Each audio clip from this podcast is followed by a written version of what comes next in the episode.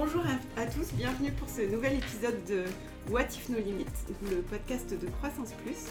Aujourd'hui, nous recevons Timothée Ligné, cofondateur de The Braderie. Bonjour Timothée. Bonjour, je suis très content d'être là. Merci de ton temps. Donc euh, Timothée, tu as fondé avec, euh, avec Edouard Caraco The Braderie il y a un peu plus de trois ans maintenant. The Braderie est une plateforme de vente en ligne, une plateforme de déstockage qui permet à des grandes marques de mode, mais autres, tu vas nous en dire plus, d'écouler leurs invendus dans le cadre de ventes de vente éphémères. Euh, aujourd'hui, vous réalisez un chiffre d'affaires d'un peu plus de 10 millions d'euros. Tu me disais 11 millions tout à l'heure. Euh, vous avez plus d'une trentaine de collaborateurs, mais vous ne comptez pas en rester là, puisque vous visez 50 millions de chiffre d'affaires en 2021 et un développement à l'international. Oui.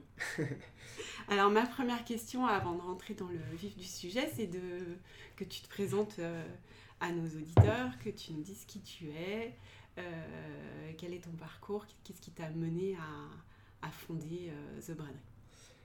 Très bien. Euh, donc je m'appelle Timothée Ligné, j'ai 27 ans. Euh, j'ai grandi à Paris. Je suis parti après mon bac faire mes études euh, en Angleterre, à LSI, la London School of Economics, donc une école d'économie et de sciences politiques à Londres. j'ai goûté à l'entrepreneuriat à Londres, où j'ai monté ma première boîte avec Edouard Caraco, donc mon associé aujourd'hui chez The Barderie. Euh, donc euh, on, a, on a créé notre première boîte à Londres là-bas, on faisait de la gestion d'Airbnb, euh, enfin de la gestion locative d'appartements sur Airbnb. En fait, on était assez intéressé par l'entrepreneuriat à l'époque. on a découvert Airbnb au tout début d'Airbnb quand c'était pas encore lancé à Londres et que ça arrivait. donc en fait, dès que ça arrivait à Londres, on avait un peu une, ouais, une, asymétrie d'information. on connaissait Airbnb, personne d'autre connaissait. Donc en fait, on allait voir des étudiants en leur proposant euh, de louer leur appartement, euh, enfin de sous-louer leur appartement quand ils n'étaient pas à Londres. Euh, le système éducatif anglais fait qu'en fait, on a 6 mois d'université par an, 6 mois de vacances ou révision d'examen, où il y a beaucoup d'étudiants étrangers qui ne sont pas à Londres. Et en fait, on récupère leur appartement, on les mettait en location sur Airbnb, on les louait, et on permettait à ces étudiants en fait, de récupérer la somme de leur loyer, voire plus, sans rien faire, puisqu'on gérait tout de A à Z. Euh, donc un petit peu euh, ce que fait une, entreprise comme Austin Fly aujourd'hui. Euh, donc voilà, ça c'était en 2012-2013 à Londres pendant nos études, donc on a fait ça. c'est là où on a vraiment découvert l'entrepreneuriat, on a tout fait, on faisait nous-mêmes le, Enfin, on rangeait les appartements, on changeait les draps, on, donnait les clés aux, locataires, enfin, on, faisait, on faisait tout nous-mêmes et donc on parcourait Londres toute la journée. et ça, en fait, je pense que cette, Enfin, cette première expérience vraiment euh, d'exécution pure où il faut. Euh, alors, on prend un petit peu de temps pour réfléchir à ce qu'on veut faire et comment on veut entrer dans le marché, mais finalement, ça, c'est une petite partie. Euh, ensuite, la, la, partie importante, c'est de faire les choses et de bien les faire. et c'est là où on a, pris, on a, on a commencé à voilà, prendre goût à l'entrepreneuriat et on a appris plein de choses parce qu'évidemment, on avait 18-19 ans à l'époque. Donc, on a fait plein d'erreurs. donc, voilà. Et. Et voilà, et ensuite on a monté une entreprise de logistique avec d'autres associés, avec Edouard, euh, de logistique e-commerce, et euh, qu'on a bien développé pendant deux ans entre la France et l'Angleterre. Euh, et, on est parti de cette entreprise au bout de deux ans, deux ans et demi, on a changé un petit peu de business model. nous on était associés minoritaires, donc on est parti à ce moment-là. Donc c'est à ce moment-là qu'on a, qu'on a monté The. Et alors, quel est le, le, jour où tout a basculé? Qu'est-ce qui, Pourquoi The Braderie? Qu'est-ce qui vous a motivé? Est-ce que c'est est-ce que c'est cette amitié qui est très forte, hein, puisqu'elle existe depuis l'école, en fait, entre toi et Edouard Exactement. oui, je pense que... Ou est-ce que c'est un investisseur? Est-ce que c'est... Euh, alors, je pense que en effet, le, le, le jour où tout a basculé, euh, euh, ça s'est fait de manière très progressive, mais évidemment, finalement, aujourd'hui, The Braderie et l'association qu'on a avec Edouard, ça fait... Finalement, aujourd'hui, c'est un peu enfin, ce qu'on voit aujourd'hui The Braderie, c'est finalement le résultat de 10-15 ans de, de, travail ensemble. Euh, depuis, enfin, je me revois dans le salon des, des, parents d'Edouard quand on avait 15 ans, euh, brainstormer sur des idées business alors qu'on avait 15 ans. On était assez ambitieux, assez jeunes, euh, assez travailleurs, donc on, avait enfin, on avait vraiment envie de faire des choses différentes. et donc ça, ça, ça, a commencé très jeune. donc voilà, donc je pense que finalement cette, cette amitié, parce que donc on se connaît depuis la sixième, on a fait nos études ensemble, en fait c'est ce qu'on dit souvent, mais là aujourd'hui on a 27 ans, depuis nos 18 ans, on déjeune ensemble tous les jours, on dîne ensemble très souvent, et en fait on a étudié ensemble, on a monté deux boîtes ensemble, enfin en fait on, ça, ça, fait très longtemps qu'on se connaît, donc c'est vraiment, voilà, c'est le résultat de c'est le résultat de tout ça. Donc c'est le résultat d'une amitié et au-delà de ça d'une complémentarité. Comment vous en fait comment vous comment fonctionne le binôme? Est-ce que vous avez des, des compétences ou des, des qualités différentes qui vous permettent d'être complémentaires? Qu'est-ce qui fait euh, la magie du duo? Bah, c'est assez intéressant et, enfin, justement ce qui est, ce qui est je pense que ce qui change un petit peu c'est qu'on n'est pas sur le papier des, des, des, des enfin, un duo super complémentaire parce qu'on a fait les mêmes études enfin, finalement, on a un profil assez similaire, assez business. On a fait les mêmes études, donc il n'y en a pas un qui est développeur et l'autre qui est business. Euh, mais on est quand même conscient de euh, nos qualités, nos défauts chacun, de nos forces, de nos faiblesses. Edouard est, est, super, super fort dans le relationnel. donc il est excellent commercialement. donc c'est en fait lui qui très vite en fait a pris cette partie-là sur la partie voilà commerciale dès vraiment dès notre première boîte. Euh, et c'est encore le cas aujourd'hui chez The Bardry, c'est Edouard qui entretient les relations avec euh, toutes les marques avec qui on travaille. Euh, et en fait, moi j'avais un profil, je pense, un petit peu plus analytique. et donc, je me suis, c'est moi qui ai géré en fait dès le départ plutôt la partie opérationnelle et aujourd'hui la partie marketing chez, chez The Bardry.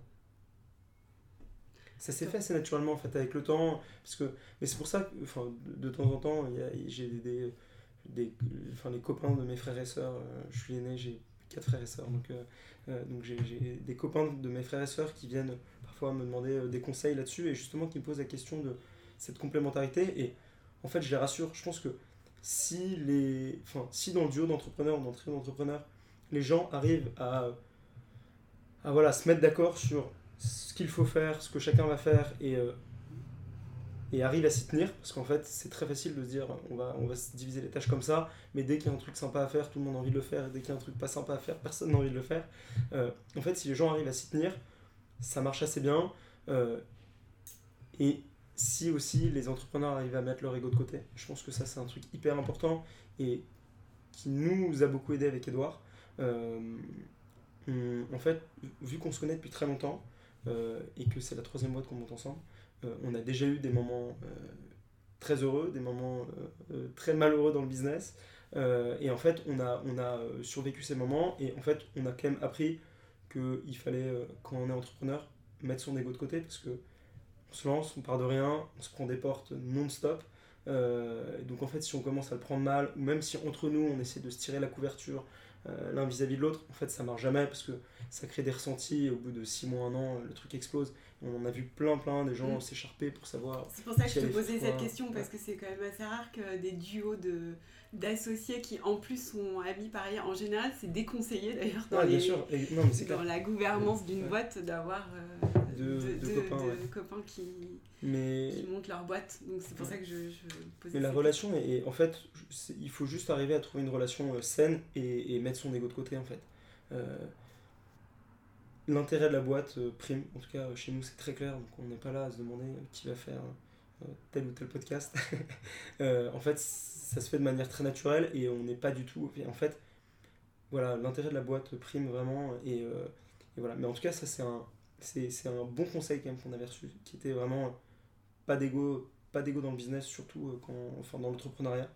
et honnêtement, c'est un très très bon conseil. Quoi. Donc, dès que dès qu'on n'est pas d'accord sur des sujets, euh, il faut que ça reste business. Quoi. Si ça commence à devenir je ne veux pas perdre contre euh, mon associé ou contre la personne de la boîte, un débat ou un truc, ça devient négatif. Alors maintenant passons à The Braderie. Qu'est-ce que c'est The Braderie? Qu'est-ce que, Comment ça fonctionne? Quelles sont vos ambitions? Quels sont vos prochains projets? En fait, on veut tout savoir. Euh, ok, alors bah, vous l'avez très bien décrit. donc The Braderie, c'est une plateforme e-commerce qui permet à, à des marques, euh, à, des, enfin, à des très belles marques de, de, proposer leurs anciennes collections à une communauté euh, engagée et une communauté majoritairement de 18-35 ans. on s'est lancé, donc à l'origine The Braderie, on s'est vraiment lancé sur le, secteur de la mode, du prêt-à-porter, donc avec des marques assez premium. et en fait, on permettait à ces marques de, de déstocker en protégeant leur image, parce qu'on le faisait de manière très qualitative, on, on, créait du contenu visuel, et surtout on sélectionnait vraiment avec attention les marques qu'on proposait sur The Braderie pour que voilà, chacune des marques soit très à l'aise avec les marques qui sont à côté. Euh, voilà, donc il y avait vraiment cette notion de protection d'image de marque, et à côté il y a évidemment euh, cette notion de volume. Euh, quand une marque déstocke, en fait, elle a vraiment ce trade-off entre j'ai besoin de faire du volume parce que j'ai besoin de récupérer du cash pour payer mes, mes prochaines collections. Donc j'utilise mes anciennes collections pour finalement financer les futures. Mais à côté de ça, je n'ai pas envie de détruire ma marque. Je n'ai pas envie d'être en réduction forte pendant un an non-stop, où j'ai pas envie d'être en réduction forte à côté d'une marque qui n'a rien à voir et qui est, qui est sur un, autre placement euh, de prix. Euh, donc voilà. Donc nous, on était assez conscient de ça et on s'en est. Enfin, on l'a pas inventé, on, l'a découvert petit à petit dans notre ancienne boîte logistique. On travaillait avec beaucoup de marques de mode. On travaillait avec euh, VP, on travaillait avec Showroom. et en fait, c'est là où on s'est rendu compte que potentiellement la proposition de valeur des acteurs existants n'était plus aussi bonne qu'avant, pour les marques premium en tout cas. Et en fait, on s'est rendu compte qu'il y avait, euh, avait peut-être de la place pour créer une nouvelle plateforme. Euh, et en fait, on s'est lancé sur Instagram. Euh, parce qu'en fait Instagram ça correspondait parfaitement à ce qu'on voulait proposer. Donc nous on voulait, au début on faisait pas de volume du tout, donc on voulait être nickel sur la protection de l'image de marque, donc on voulait proposer que des belles marques, on, voulait garder ce système de vente éphémère parce que on, considérait qu'il protégeait bien l'image de la marque puisque les marques sont finalement en réduction que pendant 72 heures, enfin 3-5 jours. Euh, et en fait, on, s'est dit qu'Instagram matchait parfaitement. C'est le réseau du beau, c'est que du beau contenu, donc ça, correspondait avec notre volonté de faire du, du, contenu vraiment qualitatif euh, pour les marques. Et en fait, c'est du contenu très éphémère. Les stories, c'est 24 heures. Les posts, finalement, on les voit une fois, puis on les voit quasiment plus. Euh, donc en fait, ça correspondait assez bien. Donc on s'est dit, en fait, on va faire des ventes privées sur Instagram. et ça nous permettait aussi, Instagram, d'aller toucher une clientèle que les acteurs existants ne touchaient pas trop donc les 18-35. Euh, euh, la moyenne d'âge des, des, des, clients euh, voilà, chez nos concurrents, c'est plutôt 45 ans et plus. c'est ça, par, par rapport à un VP par exemple Oui. quel est le, comment vous différenciez par rapport à VP C'est justement la cible ou c'est le, type de vente? En fait, je pense que c'est un, petit peu tout. Alors, la cible, c'est très important. Que, voilà, euh, chez VIP, il y a une moyenne d'âge qui est au-dessus de 45 ans. Nous, c'est 26 ans, la moyenne d'âge de, de l'acheteuse chez nous. Euh, donc en fait, les marques vont. Euh, il y a beaucoup de marques qui, qui déstockent à la fois chez VIP et chez nous. Et en fait, elles vont le faire pour des raisons très différentes parce qu'elles ne touchent pas du tout la même clientèle. Nous, on considère que c'est beaucoup plus stratégique de toucher une clientèle jeune avec des anciennes collections. Parce que la fille de 26 ans qui achète sur The Braderie, pour la marque, elle est capter cette fille-là, qui potentiellement n'a pas encore l'argent de dépenser, euh, enfin d'acheter un produit euh, à plein pot chez la marque, elle va pouvoir découvrir en fait la marque via du contenu qualitatif dans un enfin, dans un dans un, dans un superbe écrin sur The Braderie parce qu'il n'y a pas tout et n'importe quoi, il n'y a que des belles marques. Bah en fait, pour la marque, c'est hyper stratégique justement d'aller toucher cette fille-là euh, via The Braderie. Mm. c'est et, vraiment, c'est ce qu'on ce qu'on voit en marque, c'est de rajeunir leur audience grâce à leurs anciennes collections. Euh, et voilà. donc ça, c'est aujourd'hui, c'est ce qui nous différencie le plus. Après, évidemment, on a une approche différente. VP, euh, on est ultra respectueux de ce qu'ils font. Euh, enfin, finalement, nous, on suit VP depuis qu'on est tout jeune. On connaît, c'est un peu un, des, un des, grands succès de, de, finalement des, de, de, la tech française. Donc, ils font, évidemment, ils font un super boulot et aujourd'hui, ils font plusieurs milliards d'euros de chiffre d'affaires. Et pour faire plusieurs milliards d'euros de chiffre d'affaires, ils ont dû se diversifier, ils ont dû faire plein de choses. Et donc, euh, évidemment, c'est complètement normal. Nous, le play est un petit peu différent. On considère que l'audience à laquelle on s'adresse, elle a une envie différente. Elle n'a pas envie de voir 30-35 ventes par jour avec plein plein de choses, mais surtout en finalement 80% de choses qui ne l'intéressent pas. Euh, on pense que voilà, les gens ils viennent chez The Braderie parce qu'ils ont confiance en nous. En tout cas, nos clients viennent chez nous parce qu'ils ont confiance en nous. Euh, ils ont confiance en notre sélection des marques. Donc, ils, retrouvent à la fois chez The Braderie des marques qu'ils connaissent, euh, qu'ils adorent, qu'ils achètent, et donc ils vont retrouver en réduction, donc ça évidemment ça leur plaît. Mais à côté de ça, ils vont aussi découvrir des jeunes marques, des jeunes créateurs, ça c'est vraiment notre ADN, qu'ils ne connaissent pas, mais en fait ils font confiance à The Braderie en se disant ok je ne connais pas cette marque mais j'aime ce produit. Si la marque est sur The Braderie, ça veut dire que c'est quali, ça veut dire que c'est une belle marque. Et donc voilà, et en fait c'est vraiment ça ce qu'on ce qu'on essaye de créer. et voilà, on prend souvent l'exemple, enfin je pense que notre génération, je, alors je, prends souvent cet exemple, mais je pars à Lisbonne en week-end, j'ai pas envie d'aller sur TripAdvisor et de voir les 5000 restaurants de Lisbonne. Je m'en fous complètement de savoir ce que Michael, l'américain du, du, Kansas, a pensé de, ce restaurant, ça ne m'intéresse pas. En revanche, avoir les 4-5 recommandations de, de, mes amis, ou avoir une influenceuse, un influenceur, ou un blog en qui j'ai confiance, qui, qui, me propose les 4-5 restos euh, à faire, ça, ça me plaît. Et en fait, on pense que c'est ce que, ce que cherche notre, notre, génération. Donc, c'est un play qui est un petit peu différent. Et nous, c'est ce qu'on essaie de faire chez The Braderie. On fait une vente par jour, euh, ce qui est déjà beaucoup plus qu'avant, puisqu'il y a un an, on en faisait deux par semaine. Euh, mais ce qui est euh, très très faible à côté de, des 30-35 ventes par jour sur vente privée, showroom, bazar chic. Donc là, vous, étiez, vous avez commencé avec le secteur de la mode et vous souhaitez vous diversifier. Vous avez commencé d'ailleurs euh, sur la déco, les enfants et les hommes. Parce qu'au départ, c'était uniquement les femmes. Hein, en effet, au départ, c'était prêt à porter euh, féminin seulement.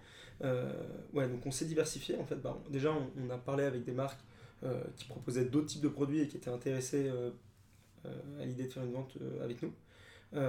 et ensuite, en fait, nous, l'optique, c'est voilà, de se dire les gens, ils viennent chez nous pour un achat plaisir. En fait, euh, la fille qui euh, a besoin d'un t-shirt blanc, elle vient pas sur The Boundary parce qu'elle sait pas du tout si elle va trouver un t-shirt blanc. D'ailleurs, sur notre site, on a assez peu de recherches. On n'est pas, un, pas un site de recherche, c'est très différent euh, qu'Amazon par exemple. on est vraiment un site de plaisir. Donc, nous, ce qu'on souhaite, c'est ok, la cliente The qu'est-ce qu'elle, enfin, qu'est-ce qu'elle souhaite acheter? Pour se faire plaisir Qu'est-ce qu'elle peut acheter dans sa vie qui lui, qui lui fait plaisir ou voilà, elle a, envie de faire une affaire euh, et en fait, c'est vraiment de là qu'on part sur notre réflexion. Et en fait, bah, voilà, la, cliente de 26-30 ans de, de, de, The Braderie, alors oui, elle est super contente de s'acheter une robe mage en réduction, mais finalement, elle est super contente aussi de s'acheter un beau livre à souline euh, de déco pour sa table basse de son nouvel appart en réduction. Elle est très contente de s'acheter une crème Bobby Brown euh, et, du maquillage Bobby Brown euh, pour, pour sa salle de bain. Finalement, c'est la réflexion, elle part de ça. Donc nous, on s'est vraiment lancé sur la mode. Aujourd'hui, on diversifie.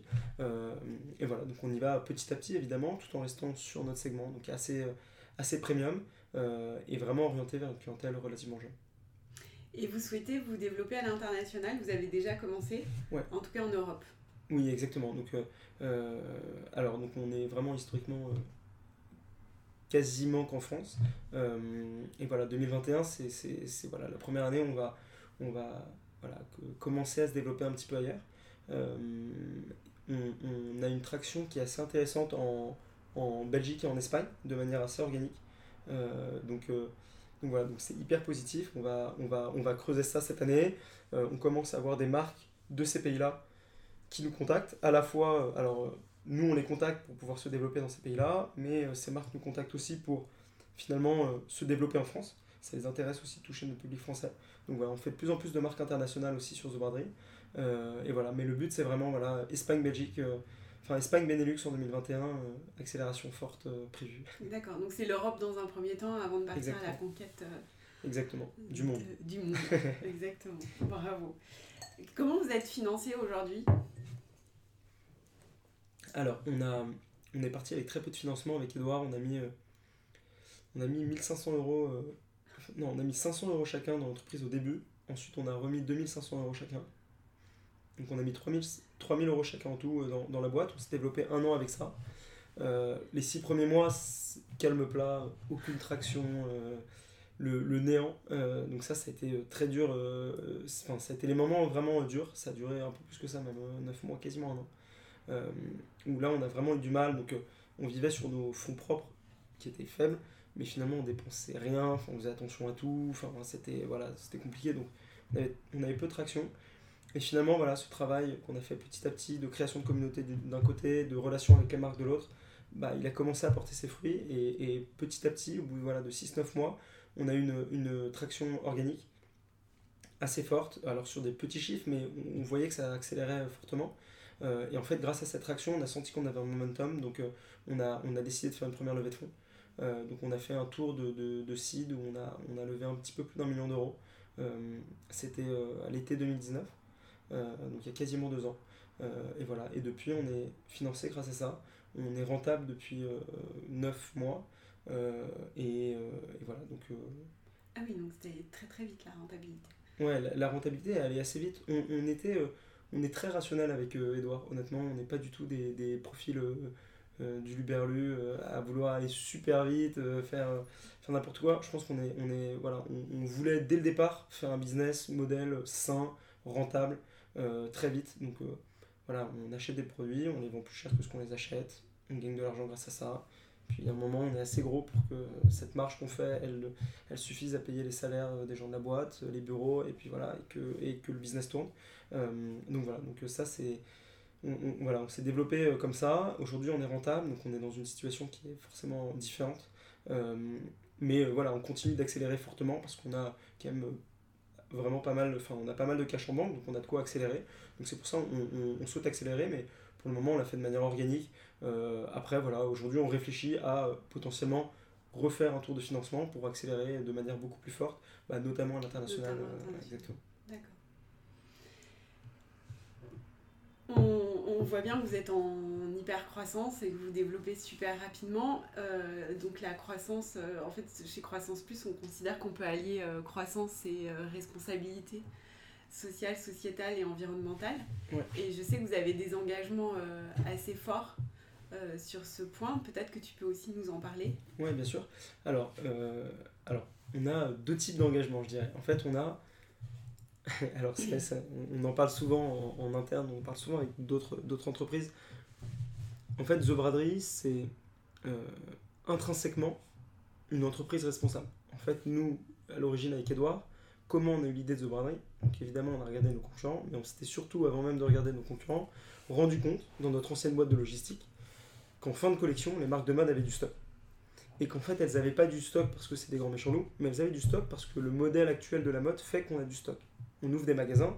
Dans les magasins, on est obligé de les remplir. On ne peut pas dire dans le magasin du Marais, on fait que les grandes tailles et dans celui de Saint-Germain, on fait que les petites tailles. On peut pas dire dans le magasin du Marais, on met que des produits rouges et que des produits bleus dans le magasin de Saint-Germain. Donc, en fait, les marques de mode sont obligées de remplir leur magasin.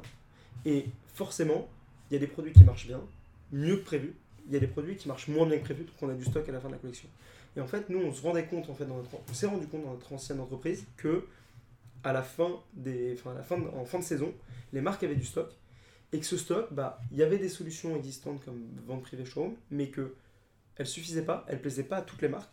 Et donc finalement, bah, nous on est un petit peu parti du principe que c'est trop bien et c'est super qu'aujourd'hui il y ait une vague énorme de voilà production responsable avec des matériaux responsables, euh, enfin made in France, voilà.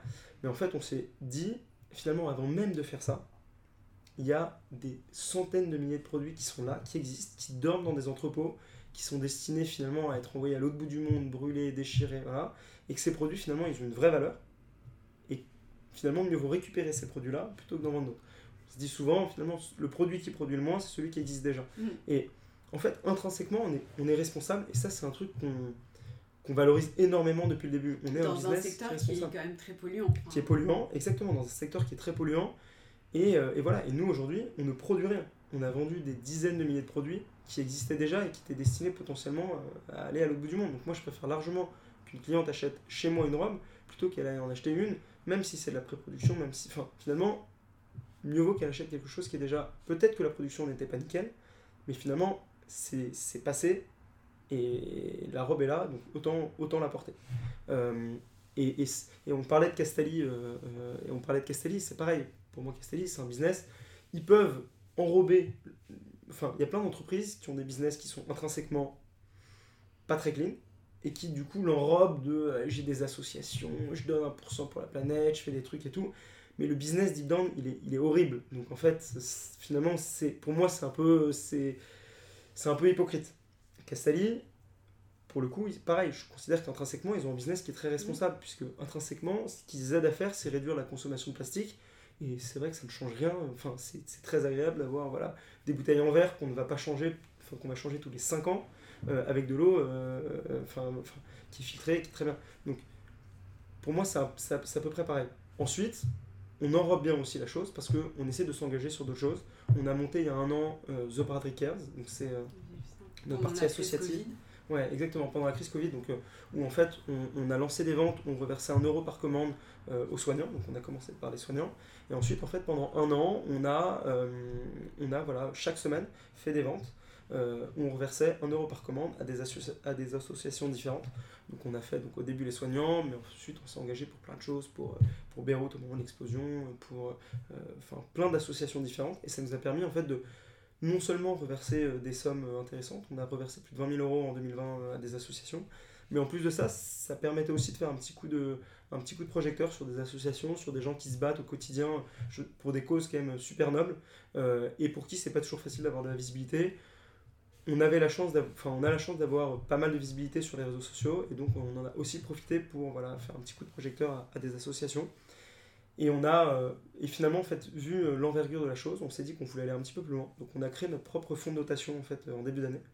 Euh, donc fonds de notation The et en fait qui s'engage donc à, récolter des fonds de la même manière, donc via des ventes.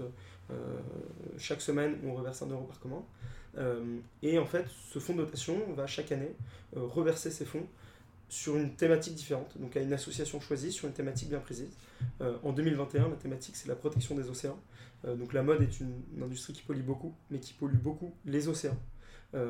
et donc voilà, donc on a voulu s'engager là-dessus. On, est, on va reverser en fait l'intégralité des fonds à Project Rescue Océan, qui est une, qui est une association voilà, qui s'engage pour la protection des océans.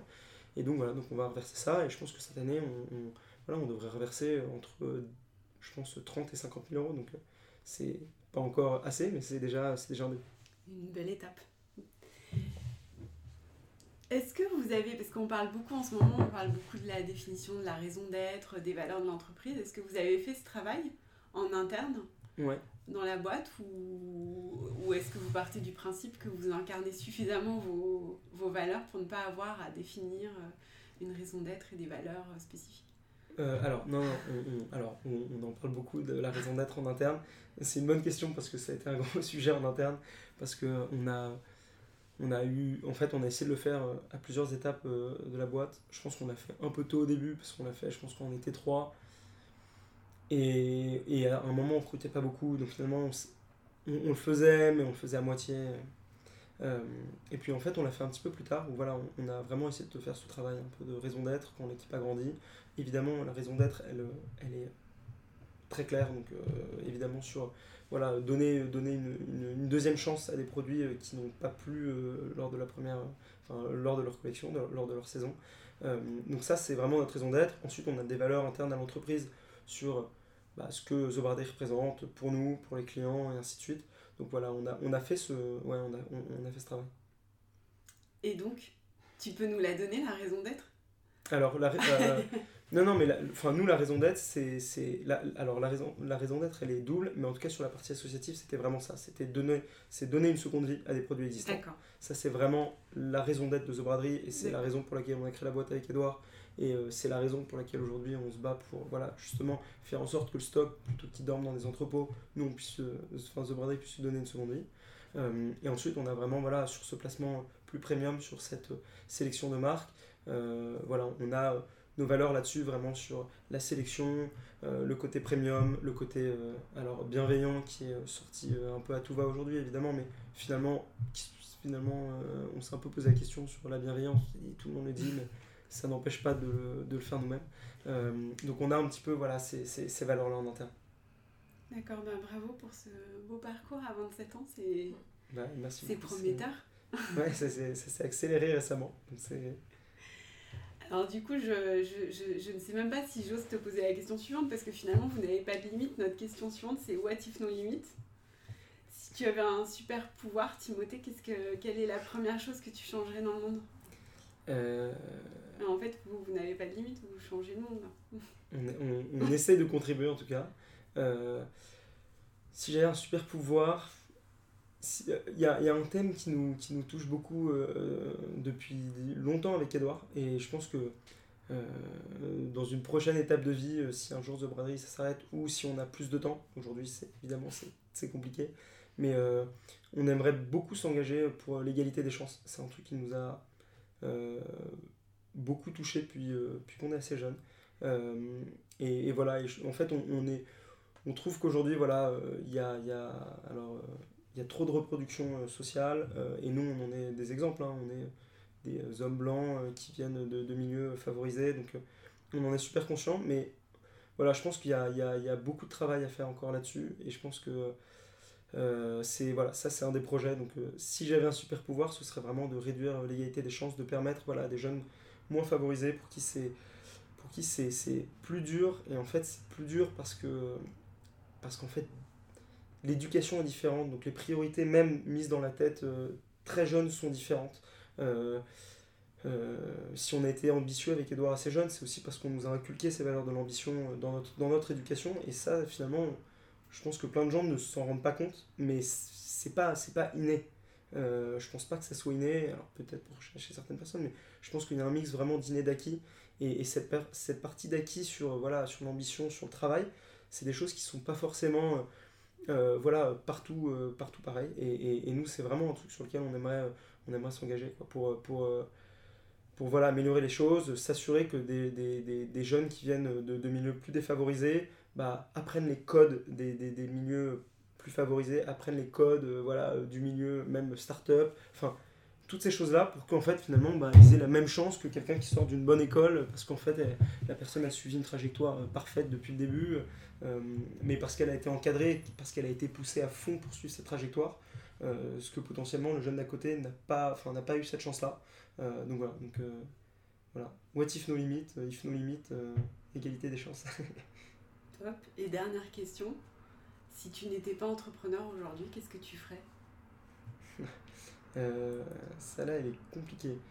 si j'étais pas entrepreneur, euh, alors entre mes études. Aujourd'hui ou demain d'ailleurs Ouais, ouais, entre si mes. Tu devais quitter l'entrepreneuriat euh, Alors, entre mes études et notre seconde boîte, avec Edouard, on, on, est allé travailler dans des grands groupes. Donc, Edouard a bossé chez Amazon pendant 6 mois. Enfin, ça a duré très peu de temps parce qu'on savait qu'on voulait remonter une boîte. Donc, on s'appelait tous les jours pour, je pense, 50 euh, idées différentes euh, de, boîtes à monter. moi, à ce moment-là, j'ai fait de la finance, j'étais dans une banque d'investissement JP Morgan à, Londres. je ne referai pas ça. Donc déjà, moi, je sais ce que je ne referai pas. mais je pense que dans une autre vie, j'aurais aimé être acteur. parce que j'ai un de mes très très bons copains, Thomas, qui est acteur à New York.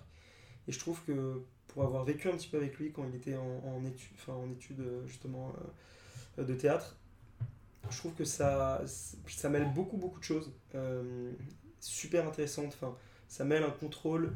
Enfin, c'est un peu c'est un peu esprit sain dans un corps sain. C'est, il faut être à la fois en contrôle de son corps, de ses mouvements. Donc il y a vraiment une partie physique, mais il y a une partie psychologique qui est énorme aussi, qui est vraiment de rentrer dans son personnage. Enfin, voilà, de enfin de s'imaginer, de se projeter. Enfin, il y a un gros gros travail émotionnel, enfin euh, psychologique qui est, qui est, fait, et je trouve ça euh, assez passionnant. Donc, euh, malheureusement, je pense que dans cette vie-là, c'est trop tard, mais peut-être dans une autre vie. Trop tard Non, je pense qu'à 27 ans, ça peut, ça peut encore arriver. Oui, c'est vrai. Ça peut encore arriver. Merci Timothée pour ce temps passé avec nous. Et du coup, qu'est-ce qu'on souhaite? Longue vie à The Braderie? Allez. Avec un succès planétaire? euh, un beau succès en France et, et, en Europe déjà pour commencer, ce serait déjà très bien. D'accord. Merci beaucoup. Merci beaucoup Timothée. À très bientôt pour un nouvel épisode du podcast de Croissance Plus. What if